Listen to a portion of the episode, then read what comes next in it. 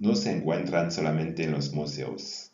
El arte también puede ser una terapia para ayudar y para aportar ayuda a los que lo necesiten.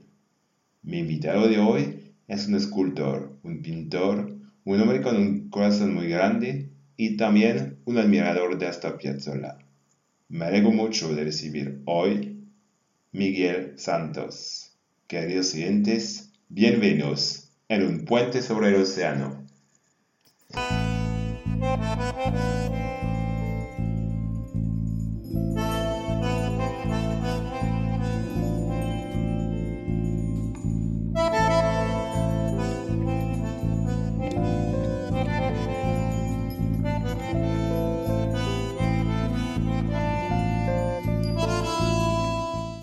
Hola Miguel, ¿cómo estás? Bien, ¿cómo andas, Jerón? ¿Y dónde te encuentras en Argentina? Estoy en Córdoba, bien en el centro del país. Estoy a 750 kilómetros de Buenos Aires, bien en el medio de todo. Estamos equidistantes de los cuatro puntos cardinales de la, de la República Argentina. Y digamos que alguien viene por primera vez a Córdoba, ¿qué lugar le aconsejarías de visitar?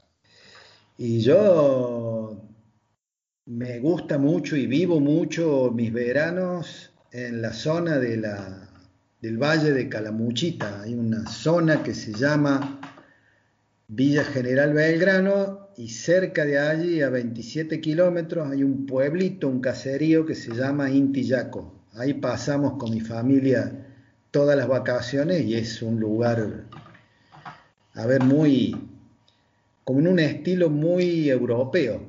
Tiene muchos pinares, hay mucha influencia alemana ahí en la zona, en Villa General Belgrano, en la cumbrecita que está a 16 kilómetros donde yo estoy.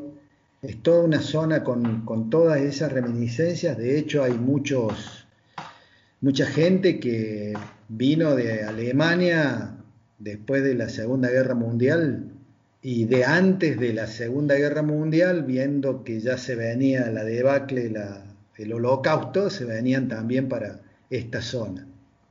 Una zona muy linda, hermosa, ríos con agua clara, en medio de las montañas. Ahí, ahí les recomiendo eso y otro lugar muy lindo es la cumbre.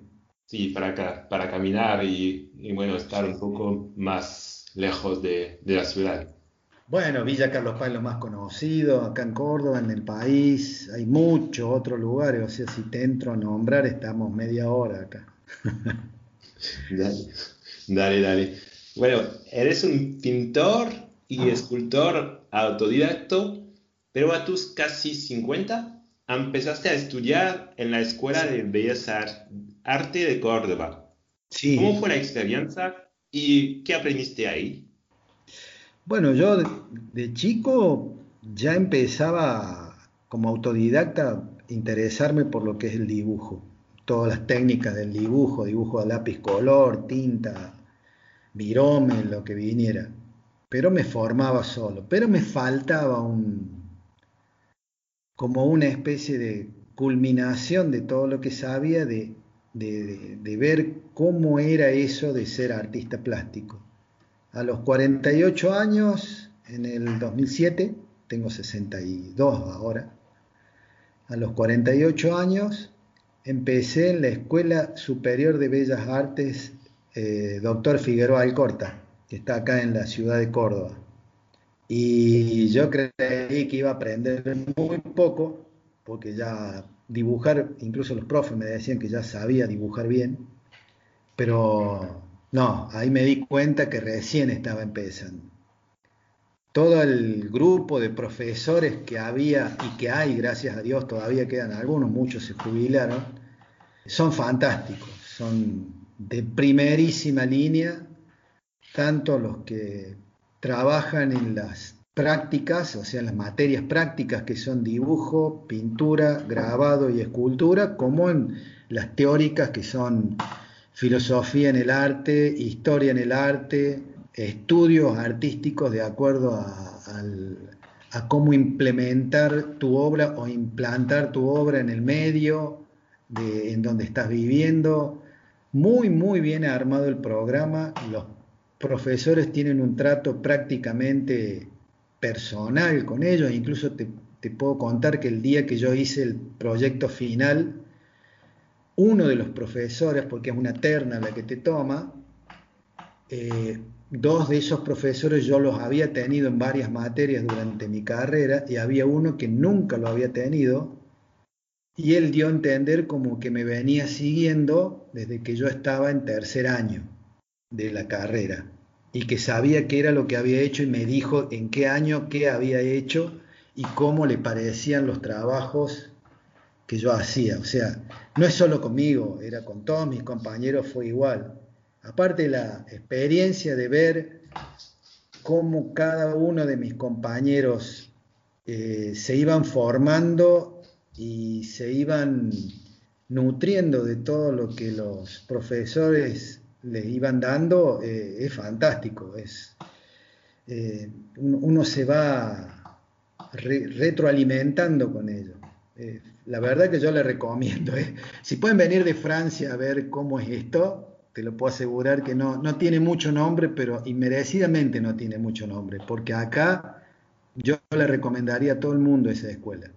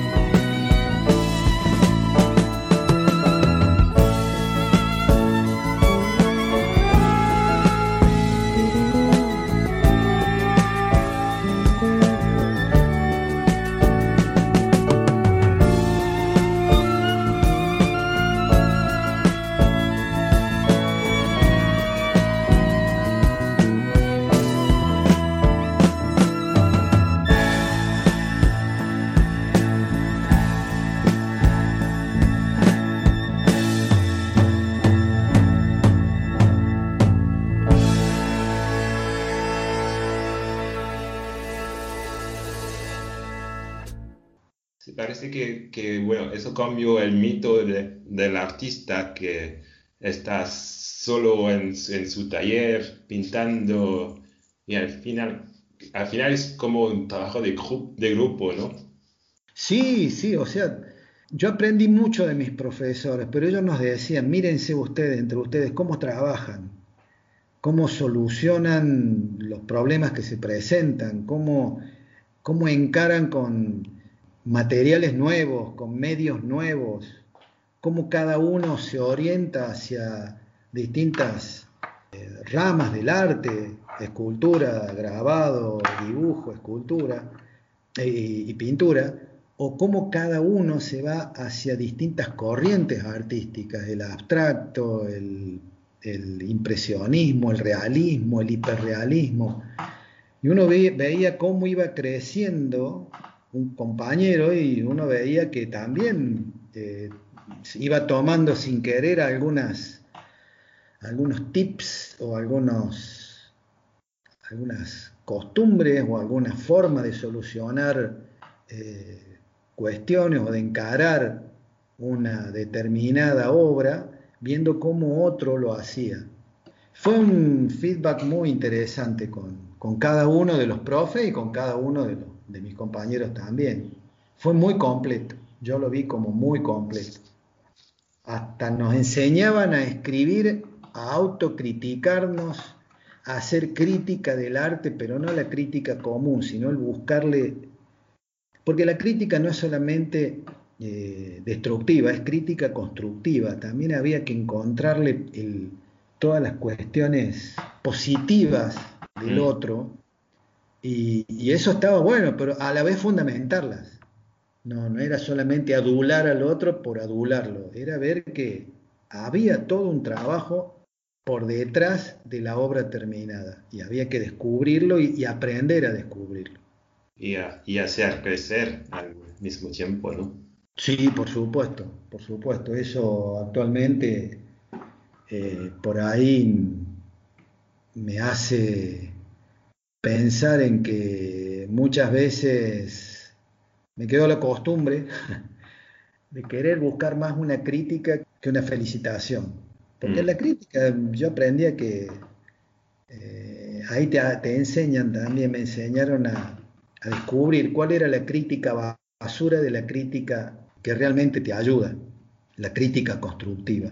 Y muchas veces la gente, cuando ve un trabajo, por ahí me hizo ver en sus comentarios que, mm, por ejemplo, no veía el mensaje que yo intentaba eh, transmitir a través de la obra, sino que veía otra cosa que también era válida y eso aprendí a, valorarlo también, aprendí a, ver también que uno no, es como en la literatura que vos escribís un cuento, escribís una historia que tiene un prólogo, un desarrollo un final y que la historia está ahí y tiene esas características. En la, obra de arte uno puede más en, en, la ram, en el en la corriente que yo estoy, que me gusta, que es el surrealismo y el simbolismo, uno puede mostrar una obra con cierta intención y te devuelven otra historia, totalmente diferente. Que digo, ah, la pucha, también hice eso, y hice en el otro. Es interesante, es muy bueno. Y gracias al arte, ahora ayudas a jóvenes y adultos con discapacidades en un lugar llamado El Camino. ¿No puedes contar un poco más sobre este camino? Sí, este es un instituto que es un centro de día. Un centro de día, para que lo tengas una idea, es como una especie de...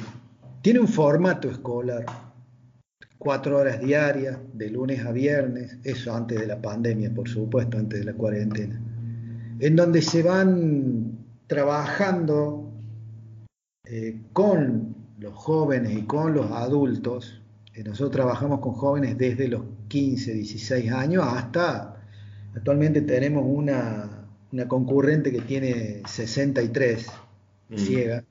La mayoría tienen más de una discapacidad.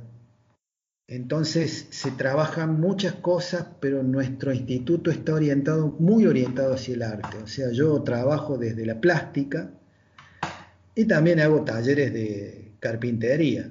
Pero hay otros profesores, como mi señora, por ejemplo, que es profesora en educación de ciego, eh, educación especial. Eh, ella trabaja desde la música también, ¿no? Sus terapias. Eh, hay otros profesores con ramas como la psicomotricidad o la psicopedagogía que aparte de llevarlos técnicamente, se van ayudando a través del arte como la danza o el canto a las terapias de estos jóvenes y adultos. Y hay otros profesores, tenemos dos profesores, por ejemplo, que son unos percusionistas geniales que también trabajan con estos chicos, con nuestros jóvenes, y lograron armar un grupo de percusionistas eh, muy buenos, en donde los mejores son todos ciegos. O sea, ah, sin desmerecer a los que ven. Interesante. Y que, que integran el grupo de percusionistas, los dos o tres percusionistas ciegos que tenemos no tienen nada que envidiarle a, ninguno de los otros compañeros. Es más, em, hay dos de ellos a los cuales yo no le puedo seguir el ritmo. Yo era baterista de joven en un conjunto de esos que arman los adolescentes. Y es, admirable ver cómo trabaja. Eh, somos todo un grupo de, de gente apoyado por, psicólogos y psicopedagogos que nos hacen ciertas correcciones en el trabajo, sugerencias más que correcciones, y es hermoso trabajar ahí. Yo trabajo ahí desde el 2002, yo trabajo en una fábrica de que fabricábamos carteles, yo era un poco el jefe de la fábrica, trabajábamos para Fiat, le hacíamos carteles a toda la región noroeste de mi país, que son varias provincias, son 8 o 10 provincias de la región noroeste y todas, cubríamos toda esa parte. Llegó el 2001, donde tuvimos una crisis, crisis económica muy parecida a la, de, la de 1930 en Estados Unidos, fue una debacle terrible, en donde del mercado desaparecieron casi 100 mil millones de dólares y nadie sabe dónde están ahora, total, todavía. Y eso en un mercado, en un sistema bancario que colapsó fue terrible y que cayó de durísimo sobre la economía de cada una de las familias de mi país. Eso obligó a que muchas empresas cerraran o redujeran personal. Y bueno, en esa entre esas personas caí yo, quedé sin trabajo con mi señora y mis cuatro hijos. Ella ya trabajaba en el instituto y bueno, empecé a trabajar ahí con ella. Al principio trasladando jóvenes porque no estaba, no, tenían transporte muchos para que pudieran ir a hacer sus terapias, los llevaba en mi auto. Y luego empecé a ofrecer los talleres de arte primero y de carpintería después. Y bueno, todavía estoy. Eh, la verdad que es, un, muy reconfortante el trabajo ahí.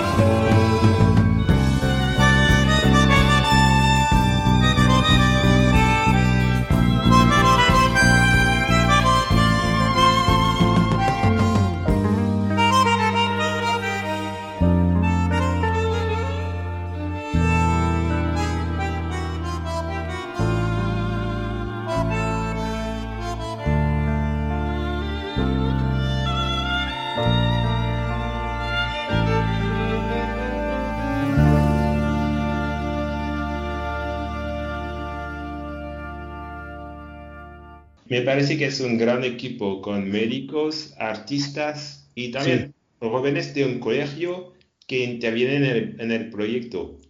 Puede ser que el arte también sea una manera inclusiva de ayudar y un lindo intercambio que aporta al final a todos. Sí, sí, sí, tenemos, nosotros hicimos convenios o dimos, hicimos relaciones con muchos institutos y, por ejemplo, tenemos un colegio que se llama Scuti, en honor a un padre, un cura católico, un colegio grande, y con los que hacemos, eh, sobre todo con jóvenes de cuarto, quinto y sexto año del secundario, hacemos distintas actividades y particularmente con los de sexto año, desde abril hasta agosto, y a veces desde marzo hasta agosto, preparamos un número artístico para presentar en un festival que se organiza todos los años acá en Córdoba, patrocinado por la municipalidad, entre otros, y en donde nosotros, eh, en la nuestra institución, organiza la parte de Murga. Y la Murga es eh, un grupo de percusionistas que mediante un canto acompañado por tambores, van contando historias. Eh, esta práctica se realiza mucho en, Uruguay, tiene una raíz negra, una raíz africana, afroamericana, muy importante, y nosotros la tomamos para reacondicionarla y relanzarla desde nuestras posibilidades. Ya interviene no solamente el canto, el baile y la, percusión, sino también interviene parte de lo que es la construcción con maderas para hacer los telones o las escenografías y también la parte artística en donde hacemos los telones de fondo, en donde los diseños son prácticamente hechos con ellos, donde investigamos eh, tomamos una temática, la investigamos, de ahí elegimos qué hacer de lo que estamos investigando, qué dibujos podrían calar bien con el tema que se eligió cantar y bueno, la realizamos con ellos, la pintan, la arman, todo con ellos, con los chicos. Bueno, lamentablemente tenemos que concluir nuestra charla. Oh, buenísimo. Pero antes de, antes de despedirnos, una última pregunta. Sí. ¿Qué quieres compartir con tu escultura o pinturas que no puedes transmitir con las palabras? Uh, qué pregunta. Eh, sí, muchas cosas. Eh, sobre todo cosas que me pasan. Hay varias personas que han visto el trabajo, eh, me han dicho que lo mío tiene mucha carga social, el trabajo que hago. Y la verdad que eh, yo trato de que sea así. Como te dije, hay veces que yo quiero transmitir alguna vivencia que he tenido con algunas con alguna simbología, alguna forma de, de, expresión dentro del dibujo, de la escultura, y que, bueno, les llega a la gente. A veces llega completo el mensaje que yo intento transmitir, pero lo mejor es que a veces les llega otra cosa que la gente eh, común que ve se siente identificado a veces con cosas que a ellos le pasan, entonces relacionan la imagen y le dan otra identidad que a veces no, no tiene nada que ver o muy poco que ver con la intención mía y la verdad que es muy válido eso, me gusta muchísimo también.